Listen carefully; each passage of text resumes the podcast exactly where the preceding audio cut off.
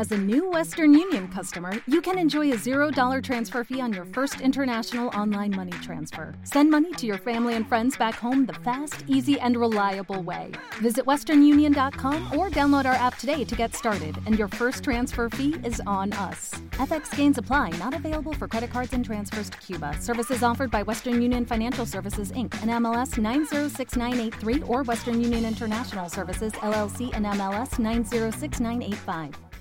El proceso de solicitud de crédito y aprobación de acceso a financiación es absolutamente frustrante. Es muy frustrante desde varios aspectos. Aspecto de tiempo, aspecto de garantías o colaterales, desde el punto de vista de experiencia y pues al final desde el punto de vista de acceso.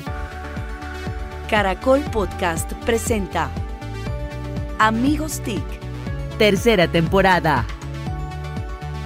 Buenos días, buenas tardes y buenas noches. Esto es Amigos TIC, el podcast de tecnología, innovación, emprendimiento y transformación digital que como todas las semanas nos reunimos un grupo de amigos a conversar sobre estos temas que tanto nos apasionan. Quiero darle el paso a mis amigos TIC, por supuesto, a nuestro invitado, pero empiezo por Emilia Falcao Restrepo, ya recuperada, ya en las canchas. Emilia, bienvenida. Ya, ya en las canchas, efectivamente. Pues buenos días, buenas tardes y buenas noches para todos. Bueno, muy bien. Desde Cajicá, Colombia, don Jole Restrepo. Hola, buenos días, buenas tardes, buenas noches a todos, siempre aquí puntual. Bueno, y les recordamos que justamente esos han sido los, las arrobas en Twitter, así encuentran a Emilia Restrepo, arroba Emilia Restrepo, arroba Jole Restrepo. Desde, a ver, apostémosle, hoy podría ser Monte Carlo, Monte Carlo, o podría ser uh, Kuala Lumpur, o podría ser Villa de Leyva. ¿Desde qué latifundio se conecta don Santiago Pinzón Galán? Buenos días, buenas tardes, buenas noches. En el mismo pedacito de tierra, ningún fake news, en el mismo lugar de siempre y después desde cualquier lugar del mundo, como decía Jorge Barón. Ah, no, bueno. Sánchez Cristo era. Dios mío. Bueno, ahí vamos a tener un problema ahora con el mundo de la televisión. La historia sagrada de la televisión colombiana. El mundo al instante. Que no era ninguno de los otros dos anteriores. Tampoco. Desde la calle 80, en Bogotá, don Mauricio Jaramillo. Profesor Víctor, amigos TIC e invitado especial, muy buenos días. Bueno, sí, buenos días, buenas tardes y buenas noches en cualquier parte del mundo. Muy bien. Bueno, y quien les habla, Víctor Solano, arroba Solano desde Socorro en Santander. Don Mauricio, ¿usted por qué no nos invita, o perdón, no nos presenta a nuestro invitado, no, no nos invita a nuestro presentador? Bueno, nuestro invitado de hoy es administrador de empresas de la Universidad EAFIT, es eh, de la Universidad del International School of Management en Francia y unos estudios en el, en el MIT de emprendimiento, de desarrollo de emprendimiento, y ha tenido una trayectoria muy interesante en el mundo financiero.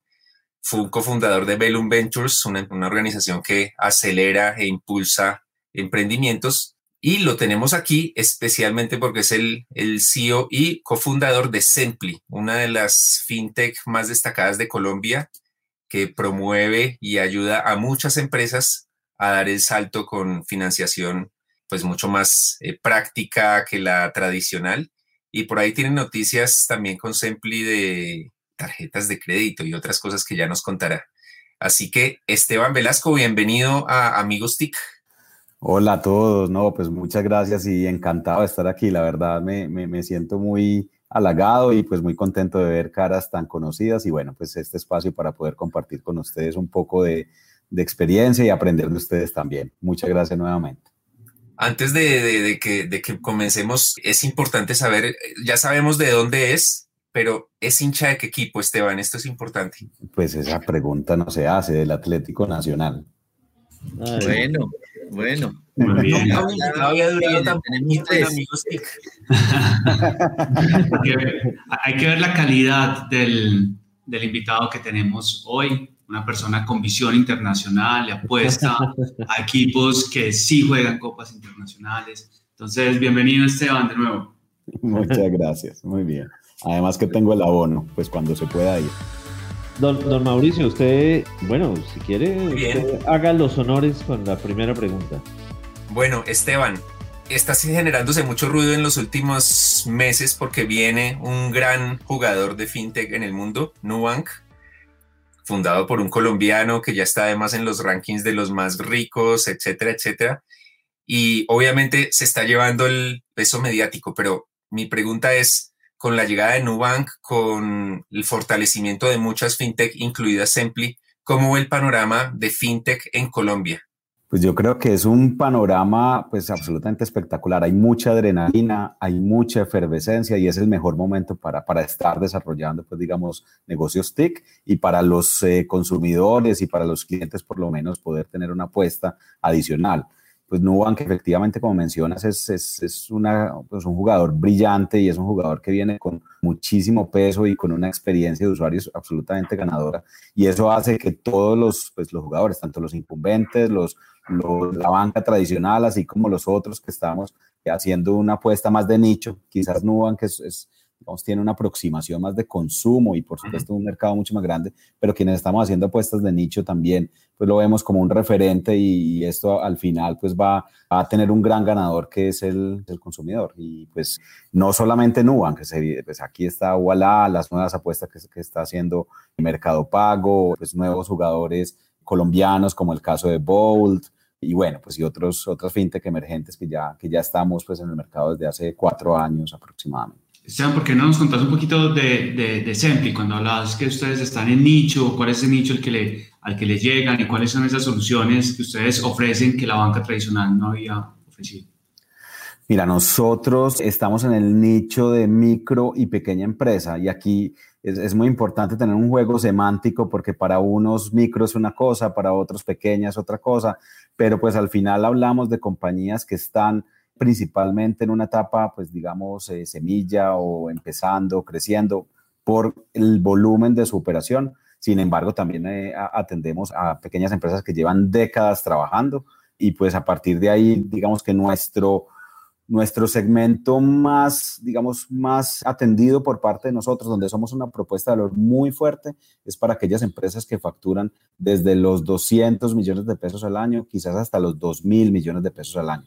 Allí somos muy fuertes. No quiere decir eso que no hagamos operaciones para empresas que están por debajo y no quiere decir que hagamos eh, operaciones para empresas que están por encima, pero simplemente quizás el 90% de nuestras operaciones están allí.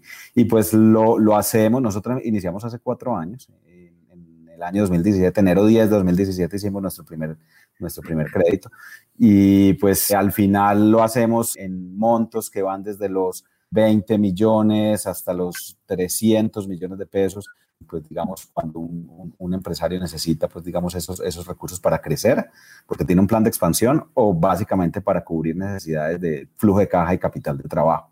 Y nuestra experiencia es que sea banca digital. Banca tachado porque no somos una empresa bancaria, pero, pero sí se entiende muy bien lo que hace una banca. Y digital, por supuesto, desde toda, desde toda la connotación de ser ágil, transparente y pues por supuesto sí. Esteban, una pregunta. ¿Por qué una organización dentro de ese nicho, con ese nivel de facturación, dice, sí, creo que la mejor alternativa es vía Sempli y no con los jugadores eh, de la banca tradicional? Esa es una excelente pregunta. Mira, pues nosotros hemos aprendido mucho, y ni siquiera desde Sempli, desde antes, por, pues digamos, por la dinámica que traíamos, pues eh, quienes fundamos Sempli y también los mismos accionistas de Sempli, pues que son, que son instituciones que han apoyado este segmento. Hemos entendido que el proceso de solicitud de crédito y aprobación de acceso a financiación es absolutamente frustrante. Es muy frustrante desde varios aspectos. Aspecto de tiempo, aspecto de garantías o colaterales, desde el punto de vista de experiencia y pues al final desde el punto de vista de acceso, porque no, no, no necesariamente dar un crédito es lo que el empresario está necesitando, porque puedes encontrar aprobaciones parciales. El empresario necesita 80 millones de pesos y te aprueban 5 o te aprueban 10. Entonces, cuando trabajamos esos, esos cuatro puntos y especialmente la frustración, pues vemos que hay una oportunidad, eh, digamos, enorme. Y, pues al final los, los empresarios cuando se acercan a hacer una solicitud de crédito lo están haciendo en la gran mayoría de los casos, no necesariamente en todos, pero en la gran mayoría de los casos porque necesitan, necesitan unos recursos muy rápidamente pues digamos que la planeación financiera en este segmento es del día a día, el largo plazo es la próxima semana. Y pues cuando se necesitan esos recursos, lo necesitan en dos, tres días. ¿Y cuánto se demora la banca tradicional? Se puede demorar seis, ocho, diez, doce semanas, en el mejor de los casos cuando hay una aprobación, porque en otros casos no hay una aprobación. Esteban, em, mirando precisamente un artículo que usted escribió en La República que hablaba en enero de este año de planeación financiera empresarial, daba una cifra y decía que el 99% del tejido empresarial está entre las micro y pequeñas empresas y que eso literal es más o menos el 60% del empleo formal. Con lo que acaba de contar, ¿qué tanto son digitales las culturas de estas empresas o qué está faltando para que realmente conectemos no solo la planeación financiera, sino que sus productos y servicios usted esté viendo que se estén transformando y estén dando esos pasos o siguen siendo muy tradicionales y se están quedando cortos en esa capacidad digital también? Luego, Santiago, que me estuviste estolqueando. Muy bien. Eh, la, digamos que... Él es así, cuidado. Mira, Santiago, digamos que pues yo quisiera responderte a esa pregunta desde el punto de vista de actividad económica y nosotros lo tenemos muy bien estudiado porque no es lo mismo, pues generalizar es, es muy complejo, no es lo mismo una empresa que está en el mundo de los servicios, que atiende B2B, a una empresa que está en comercio, en la calle, al lado de una estación de, de un Transmilenio, de un metro. Entonces, es, es, diferente. Y pues en el caso de Sempli, digamos que dos terceras partes de nuestros clientes son empresas que están en, en, el mundo de servicios y servicios se vuelve y se me abre. Hay, hay servicios pues para, para, empresas, hay servicios para personas, hay servicios de logística, transporte, etc. Pero en servicios hay mucha adopción digital, realmente. Y eso es muy positivo para una empresa como la nuestra, porque pues al final nuestra aproximación es 100% digital automatizada.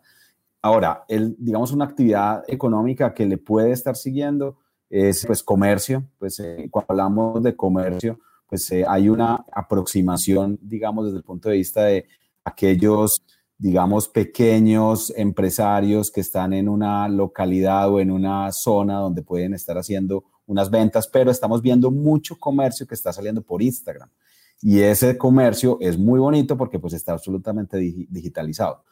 Y el segmento que está más rezagado, sin duda, es manufactura. Y en manufactura quizás hay procesos de automatización, sí, pero más para temas industriales. Pero cuando es quién es el financiero o, el gerente, la adopción tecnológica de quienes toman las decisiones de acceso a financiación no necesariamente es la más profunda.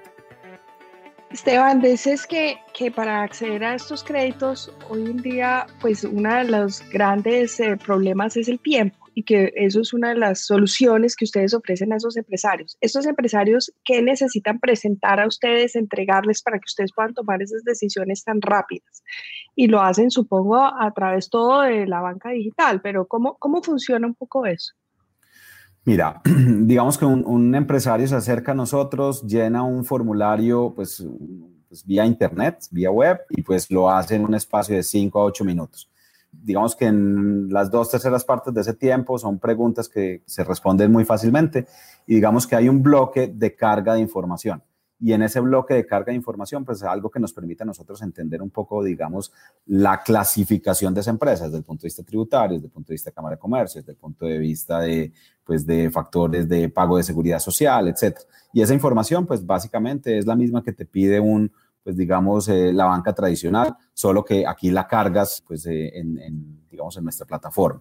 Y a partir de allí se genera pues digamos, un proceso de captura de data e información nuestra, el cliente, pues digamos, acepta que nosotros hagamos consultas de, diversos tipos. Hay información que es estructurada y que pues la capturamos de manera automatizada y hay, hay información que es desestructurada, que es un poco el jugo o la salsa secreta de, de nosotros. Allí creemos, pues, y yo creo mucho en que la banca es cercanía y cómo nosotros hacemos un crédito y una aproximación digital con cercanía entonces nos hemos tomado un espacio de 30, 40 minutos de, tener una, una, videoconferencia. Entonces, ¿nosotros podríamos tomar una decisión de crédito en cuatro minutos? La respuesta es sí. Que lo estemos haciendo en estos momentos en cuatro minutos es no. Queremos tener un espacio donde podamos entender la dinámica empresarial y en esos 30, 40 minutos respondemos un psicométrico, si se quiere.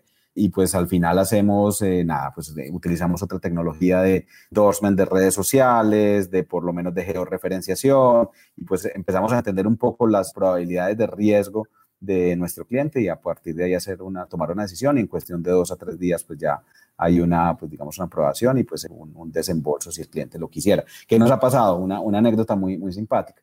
Como los empresarios están acostumbrados a que las aprobaciones se demoran semanas, en algunos casos nos dicen, uy, ¿cómo así? Los recursos ya están disponibles. No, ténganmelos ahí, ténganmelos ahí. Y, pues claro, pues cuando medimos nuestra tasa de, desembolso, la medimos a aprobación y no necesariamente a desembolso, porque los, muchos empresarios dicen, guárdamelo ahí una semanita, dos semanitas, tres semanas. Oiga, Esteban, una inquietud es cuando compara por regiones, ¿dónde están pidiendo o cómo está ese mapeo en Colombia de, movimiento de, financiación y de, empresas más activas en esto?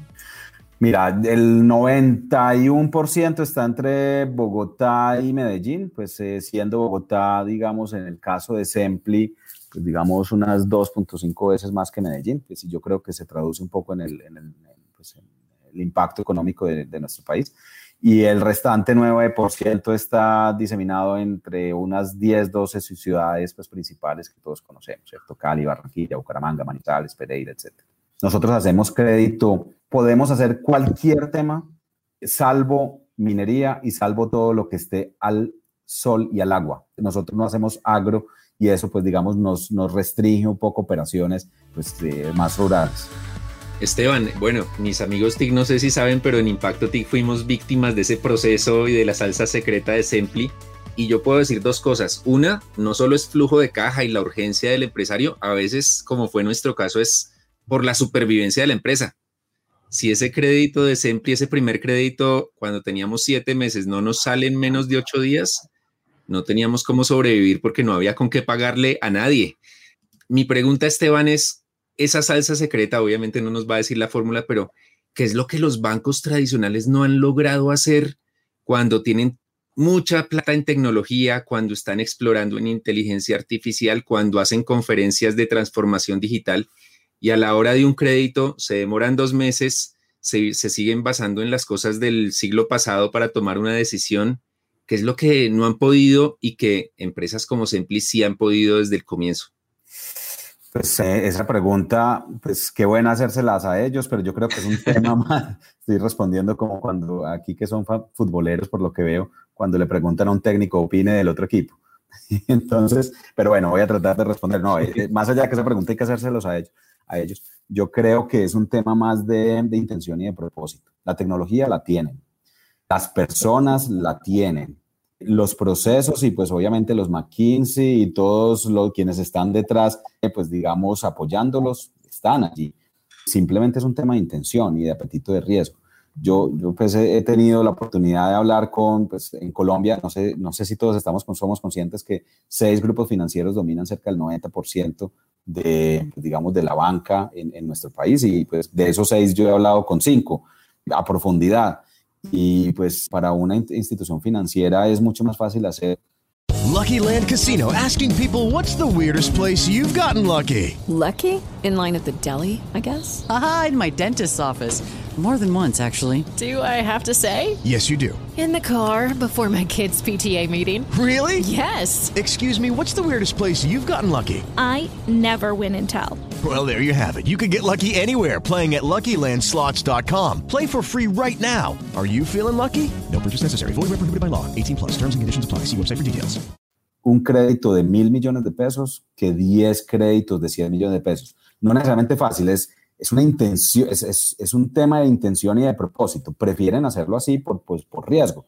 Y miremos, ni siquiera la banca tradicional, miremos la superfinanciera, que es, que es muy interesante ver cómo hacen los reportes. Los reportes te dicen comercial y entonces le das doble clic a comercial. Y en comercial están eh, 4G, está infraestructura, está corporativo, está mediana. Y entonces preguntas, ¿y qué es mediana? Y mediana es compañías que facturan, pues depende del banco, para algunos 20 mil millones de pesos. Y, bueno, y ahí es donde Santiago leía exactamente el 99%. Entonces, y es el 60% del empleo y es el 40% del PIB. Entonces, mm. cuando tú haces esos ejercicios de análisis de riesgo en los bancos, pues eh, yo creo que es una decisión, es un tema de decisión que desde arriba decidan Y aquí le estoy dando, pues si nos escuchan, pues digamos, los, nuestros grandes competidores, porque es nuestra principal competencia, pues digamos el tip para dinamizar la industria. Es, decir, es decidir. Muy bien. Bueno, y el dato. Ojo al dato. Hoy con Santiago Pinzón Galán. Ojo al dato, ojo al dato. 4.5%, ya que estamos hablando de cifras, el 4.5% de 450 mil estudiantes que presentaron la prueba saber el año pasado obtuvieron el nivel B1 o B en inglés. Es decir, bajamos respecto al 2019, que era el 6.5, y eso constituye una baja del 2%. Cuando uno mira el temas de productividad y competitividad, cuando estamos hablando de talento, necesitamos sobre todo B2. Entonces, 4.5 de 450 mil estudiantes es lo que lograron B1 en el escalafón de inglés. Nos fue mal en inglés. Eh, eh, para, ser coherentes con el dato, Rajadations. bien complication. cual.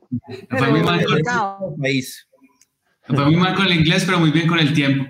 Eh, tiempo récord de Santiago en dato, pues. Para que vea. Pues. Yo, yo, yo hago efecto de, del invitado. Soy Sempli hoy en el dato. Semplicito. Esteban, una, una, pregunta. ¿El psicométrico que le hicieron a Impacto TIC, sobre todo a, su, a Mauricio Jaramillo, sí funcionó bien o no? ¿Ustedes tienen dudas y ahí tuvieron que afinar un poquito eh, los algoritmos y, la, y, las fórmulas? Ese es un muy completo. Pero es que es, es, binario, o sea, si recibí el crédito porque funcionó. Entonces sí, entonces sí funcionó. Yo, yo cuento cómo es. Emilia, Emilia, perdón. El psicométrico nos, nos hicieron tantas preguntas que nos pusieron a. Fue casi una consultoría financiera lo que nos hicieron, porque nos preguntaban: ¿y cómo es que le llega la plata a Impacto TIC? ¿Y cuáles son las dificultades que tienen? Y nosotros ni siquiera habíamos elaborado, conceptualizado muchas cosas, así que eh, es súper completo. Nos hubieran llamado, Esteban. No, no, no. Menos mal que no piden referencias. No nos pidieron referencias y no los habría mencionado ustedes. Por pero lo que sabes, lo que no sabes es que no te pedimos referencias, pero sí obtuvimos referencias. Las redes sociales son una cosa de locos.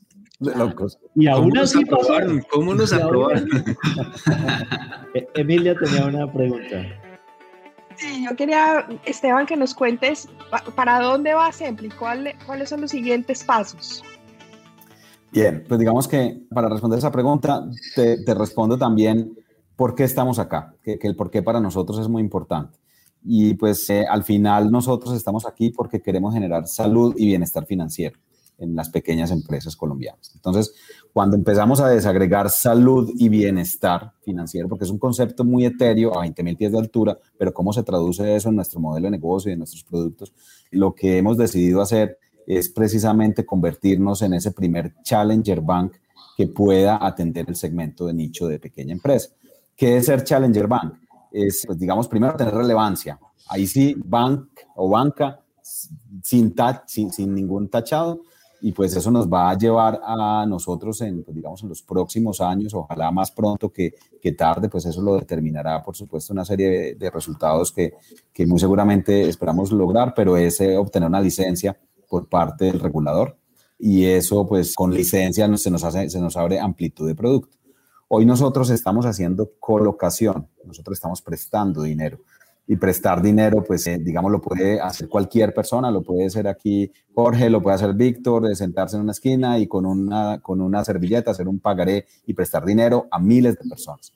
Lo que no podemos hacer es hacer captación de recursos sin tener, pues, captación masiva y habitual de recursos y tener, pues, por supuesto, una licencia. Y eso es un proyecto que tenemos nosotros para el mediano plazo y que nuestro empresario también encuentre soluciones de depósito, de ahorro y pues eso desde el punto de vista de modelo de, negocios. Y desde el punto de vista de producto, pues hoy, hoy estamos en el camino de, Hoy Simply no solamente tiene crédito, nosotros también tenemos seguros que responden un poco a la salud financiera.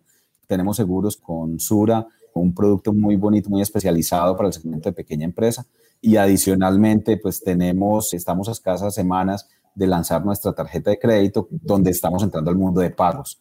Entonces, con tarjeta de crédito, pues ahí estamos tocando otro dolor muy fuerte, muy fuerte. Realmente esto es un game changer para, para Sempli. Cerca de 8 de cada 10 empresarios no tiene tarjeta de crédito para su empresa y en el caso que lo tenga la tiene personal o familiar y ahí se mimetizan una cantidad de, resultados pues que no deberían hacerse. Y pues ese es un poco, para nosotros la relevancia es, es muy importante, queremos dominar, hoy somos la fintech más líder, pero en Colombia, pero no es suficiente, queremos dominar como institución financiera. Y eso pues hay un camino para lograrlo. Una inquietud, muy buenas noticias. ¿Usted cómo ve el sandbox regulatorio de Superfinanciera? ¿Cómo ve ese mecanismo para ayudar a, que el ecosistema fintech o para las nuevas capacidades y productos y servicios como los que está mencionando eh, habilite y sea una buena política? ¿Cómo ve ese balance o qué, qué opina sobre eso? Yo creo que es absolutamente necesario, es un muy buen ejercicio que se está, digamos, emulando de otros países donde, donde ha sido exitoso, pues yo creo que el país de, de mayor referencia es pues Inglaterra, en, pues, eh, y creo que Colombia está siguiendo un poco los pasos de Inglaterra, Singapur, eh, México, pues más México inclusive, pues porque estamos más cercanos ah, desde el punto de vista cultural y, idiomático y demás, pero al final es, digamos, una, una experiencia que muchas startups pueden trabajar de manera inclusive, inclusive con, con, instituciones financieras que tienen los mercados y eso pues a nivel de desarrollo de producto es, es absolutamente relevante. Sempli ha decidido no tomar pues digamos acción o, trabajo desde, desde el sandbox, básicamente incluso hablando con el mismo regulador, básicamente porque estamos en un estadio quizás superior a quienes se podrían estar entrando en este momento al, al sandbox, pero es es espectacular. Y ojalá muchos que están iniciando en fintech puedan hacerlo de la mano de una institución financiera y también para, para zarandear a las instituciones financieras. Me parece muy, muy poderoso eso. Esteban, cuando uno mira la parte de microcrédito, no solo personal, sino también empresarial, pues uno encuentra que los intereses son, o sea, 50%, 60%, y los empresarios, esta semana estaba yo en un grupo de WhatsApp de empresarios pues obviamente se quejan, como así que los créditos grandes son a unos intereses y a los microempresarios son a otros. Yo les decía sí, pero la competencia del microcrédito pues es el gota a gota, hay, que relacionarlo con ese gota a gota tan dañino. Sin embargo, ustedes han logrado hacer incluso microcrédito rápido a unos intereses razonables. ¿Cómo se puede dinamizar esa parte de microcrédito que es la que los empresarios pequeños y los micro están necesitando? Sempli no va a ser capaz, o pues sospecho yo que, que siendo el único o uno de los dos grandes jugadores en este campo, pues no lograrían cubrir todo lo que los empresarios necesitan. Ahí digamos que, pues como tomando, recuerden que hablaba un poco de la semántica, hay que diferenciar microcrédito de microempresa. En el caso de Sempli, nosotros hacemos crédito para microempresas o pequeñas empresas no microcrédito. El microcrédito, digamos, está regulado por, pues, digamos, tiene una regulación diferente, tiene unas tasas de interés y de tasas de usura muchísimo más altas que las del crédito. El crédito en este momento la tasa de usura ronda los 20, el 26%. El microcrédito ronda el 54, 55, no recuerdo en cuánto está aproximadamente, que son las cifras que tú mencionas. Y el microcrédito, pues digamos que tiene unos topes. El piso de Sempli es el techo del microcrédito si no estoy mal, el microcrédito inicia como en 28 millones de pesos. Nosotros hacemos créditos de 20 millones. Hay un punto en el que nos traslapamos, pero pues al final no, pues digamos que nuestra masa crítica no, está, no está en microcrédito. Y eso hace, ¿y por qué? Y pues de hecho nosotros hemos venido bajando nuestro ticket promedio y lo vamos a seguir haciendo. Y de hecho con la tarjeta de crédito, pues más porque tú haces un avance de un millón, de dos millones de pesos, al final es un crédito. O sea, un avance es un crédito.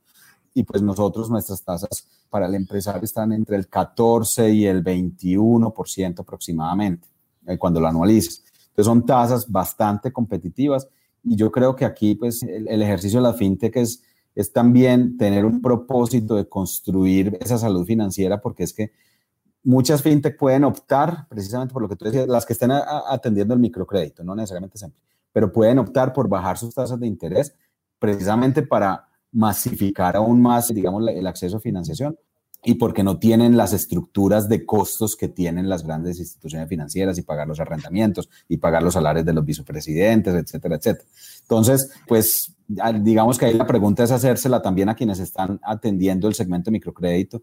Yo sé, pues yo hago parte de la asociación FinTech, yo sé que todos los que estamos allí eh, estamos haciendo un, ejercicio juicioso de, de transparencia, estamos buscando tener un sello pues digamos, de crédito digital, donde pues digamos se cumplen unos principios básicos de protección al cliente y dentro de esos principios está el, tema de la tasa de interés.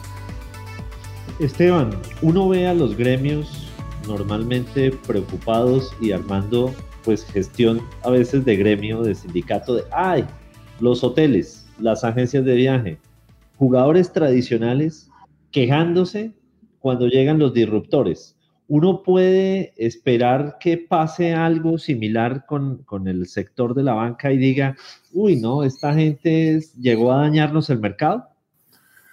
Yo creo que no, pues, y yo lo que he visto, pues realmente es que, pues, hay un espacio de colaboración y muy genuino, muy genuino de, los, de parte de las instituciones financieras. Las instituciones financieras, de hecho, están fondeando estas fintech. Sea, no, hay, mucho, hay mucho que no se conoce detrás. Entonces, las instituciones financieras están fondeando, las instituciones financieras están prestando canal. El mismo hecho de, la, de, tener el sandbox es, es, un muy buen ejemplo de trabajo de colaboración. Ahora, ese, la pregunta quizás más provocadora sería, ¿es suficiente? Probablemente, probablemente no, no es suficiente y probablemente una decisión de una institución financiera puede tomarse un año, un año y medio cuando podría tomarse dos semanas. Una decisión de trabajar conjuntamente con, pues digamos, con una, con una empresa fintech. Y lo particular aquí es la banca, pues ha sido una industria tradicionalmente, pues tecnológicamente, pues muy activa y la misma banca está accediendo a, pues, digamos, a, tecnología, pues que las mismas fintech lo estamos haciendo. Y de hecho, hay empresas que están en la asociación fintech, hay, hay banca que está en la asociación fintech. Entonces, pues a mí me gusta ser un poco más optimista en ese campo, ¿cierto? Más, no tan, no tan provocador como, como querías en tu pregunta ahí. Yo, yo ahí me meto la cucharada porque es bueno no generalizar, Víctor. No, no, no, no, por eso. no, promoviendo la innovación y el emprendimiento, para que no nos metan todos en la misma bolsa. sí, pero porque atacan los gremios y... sí, yo, tampoco estaba de acuerdo con eso. No, pero es, bueno dejarlo abierto, dejarlo abierto el debate, es un, buena, es un buen picante, no, no todos piensan igual. Por lo menos en Andy estamos promoviendo la innovación. Hay unos gremios de nicho, son, buscan el paternalismo y eso sí, creo que no me puede negar. Proteger sectores. hago el disclaimer, la Andy es un gremio que promueve la innovación y la apertura. se, se lo sabe. Bueno, muy bien, vamos también con una sección muy tradicional que es Pensando en voz alta. Y hoy tenemos Pensando en voz alta a Holler Restrepo. Muchas gracias, Víctor. El 21 de abril, hace poco, se celebró el Día Mundial de la Creatividad. Aun cuando se celebra desde el 2002, celebro que este año muchas empresas celebraron este día y le dieron una connotación importante. Por ejemplo, con subsidio, Bayer y otras empresas hicieron eventos internos para celebrar y promover la, creatividad. Creo, creo que en estos tiempos que vivimos, la creatividad se vuelve un fundamental y debemos hacer énfasis en el pensamiento creativo. Desafortunadamente, por muchos años, el sistema educativo ha sido un atentado directo contra la creatividad de los niños, focalizándolos en memoria, restringiéndoles los espacios de creatividad, había que concentrarse en, en, aprender matemáticas, en aprender español, en aprender como las materias duras y dejando atrás la creatividad. Afortunadamente, desde este año, eh, las pruebas PISA y seguramente las pruebas de Estado colombiano después van a medir el pensamiento creativo. Creo que eso va a generar a la fuerza que el, el sistema educativo vuelva a darle la importancia que tiene la creatividad. La creatividad no es algo etéreo, no es algo solamente para artistas, es algo que necesitamos todos. Entonces, volvamos a resaltar, volvamos a promover el pensamiento creativo en todos. De acuerdo, de acuerdo con Y un buen pensamiento en voz alta es que miren esa charla de Ken Robinson, que es la más vista en TED, sobre creatividad y si las escuelas matan la creatividad. Super al lugar lo que menciona Holly. Me encanta. Bueno, y Víctor tiene un gato para los que no están viendo nuestra versión en YouTube. Describe cuál es ese gato, Víctor. ¿Leopardo de Bucaramanga? Sí, sí, evidentemente es un cachorro de leopardo. Se llama Doña Panelita de la olla de los pares, pero los amigos le pueden decir Panela, simplemente. No, no la tiene, más agresividad, tiene más agresividad que los delanteros del Bucaramanga.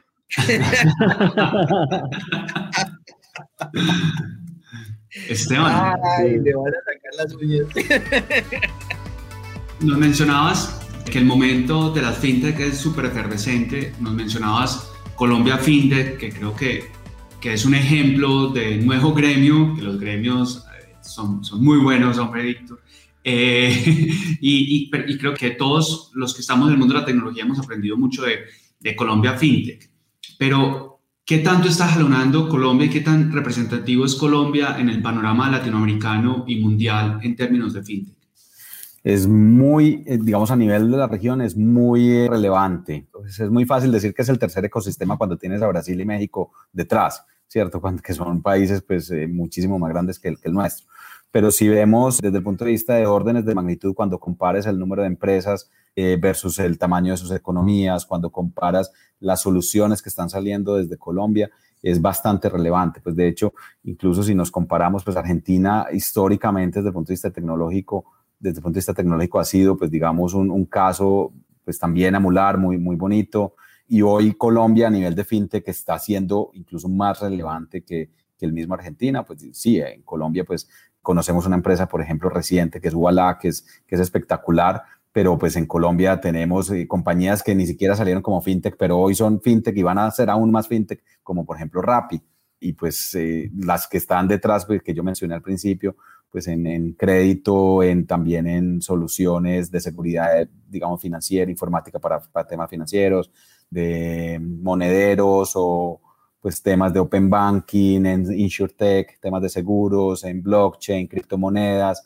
Pues digamos que hay, hay, no, no, quiero entrar como en los, las verticales, hay nueve verticales, pero, pero hay empresas absolutamente relevantes y, y lo bonito es que hoy Colombia está tomando una, una posición fuerte también en el, en el eje de América Latina.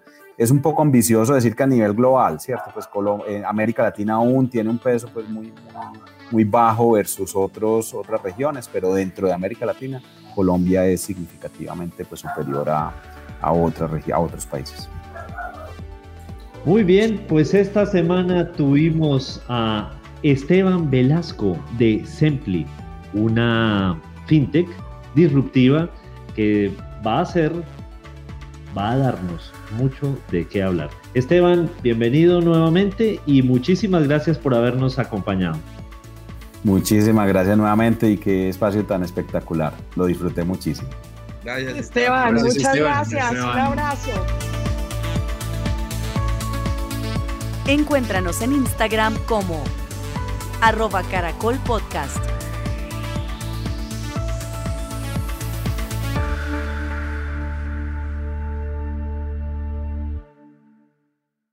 Hello, it is Ryan, and we could all use an extra bright spot in our day, couldn't we? Just to make up for things like sitting in traffic, doing the dishes, counting your steps, you know, all the mundane stuff. That is why I'm such a big fan of Chumba Casino. Chumba Casino has all your favorite social casino style games that you can play for free anytime, anywhere with daily bonuses. That should brighten your day a little.